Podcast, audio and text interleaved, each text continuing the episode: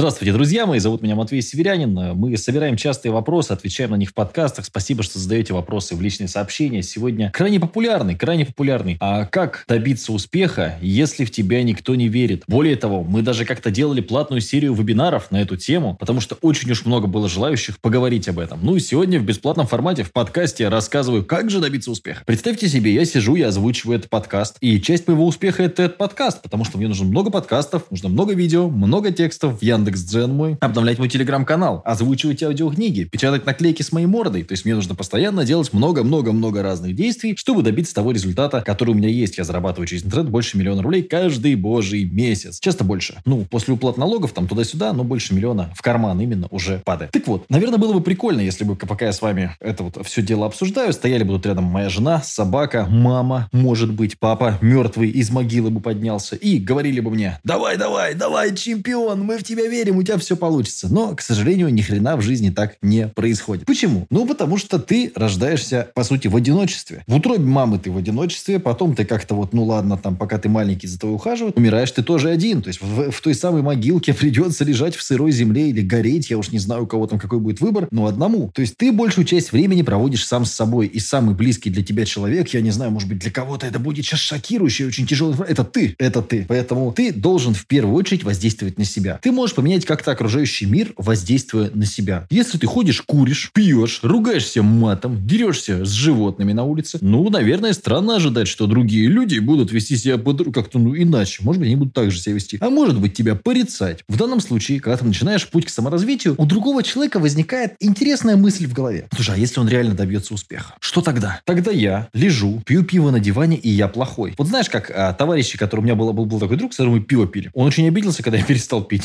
Ну, потому что типа, я перестал пить, начал ходить в качалку, заниматься спортом, а он дальше бухал. И через год он уже со мной практически, ну, ему неприятно было, он здоровался, но ему было неприятно это делать, потому что у меня вместо вот этого, ну, какого-то вечно там опухшего лица после пьянки, я начал нормально выглядеть, нормально выглядеть и высыпаться, и у меня появилась адекватная девчонка, а он все еще встречался, ну, с девочкой там, у которой не все зубы были на месте. И для него это было типа, ну, как бы, что, что лучше сказать, да, ну, ты скатился, вот, пить бросил, там, и какой, какую я услышал предъяву. Не то, чтобы мы много пили, но мы могли там два раза в неделю пиво с рыбкой посидеть. Ты стал такой какой-то очень такой, знаешь, ЧСВ какой-то такой, знаешь, все о себе думаешь, о своем вот это вот. То есть, по факту, да, человеку проще в тебя кинуть какашку, потому что иначе возникает вопрос, а что я-то такой дурак? Что я сижу и пью все время, и вместо того, чтобы спортом заниматься? Это сложно. Это же заставляет тебя действовать, понимаешь? Это вопросы, которые меняют твою жизнь, а мозгу нужно лениться. Ему же нравится, когда лежишь на диване, отдыхаешь, потому что это кайфово. То есть, ну, лежать на диване приятно. Работать в спортзале неприятно. Пить пиво приятно. Работать в интернете сидеть, писать тексты, это неприятно, это сложно. То есть мы всегда избегаем сложностей. Мы так устроены. Ну, представьте нашего древнего предка. Для него достать какие-то приятные, вкусные, быстрые углеводы, какие-нибудь ягоды, это было целое событие. Да, он жрал непонятно что. В основном какой-то белок, там, этого мертвого мамонта догрызал. Даже жарить они это не умели. И все. Ну, конечно, для него а, конфетки, шоколадки, это все очень вкусно. Но на то мы и люди уже теперь современные. У нас есть сила воли. Если интересно, можете книжку а, «Менеджмент мозга. Парадокс шимпанзе», если вдруг не читали, ну, наверное, можно почитать, разобраться с тем, что есть определенные, так сказать, варианты жизни. Да, можно жить как животные, да-да-да, тупое, хочу жрать повкусней. Ну, а можно, наверное, как-то осознавать, кто вы такой. Вот у соседей недавно лабрадор помер, а упала у него, значит, э, с кормом мешок, он в этот мешок жрал, пока не сдох. Ну, вот, собственно, вот, вот, вот уровень животное, при всем, при том, что лабрадоры, ну, красивые собаки, ну, такая вот собака. Ну, у меня, слава богу, овчарка, она столько не жрет. Она, если не хочет, она не будет есть. Слава богу. Ты же человек? Ну,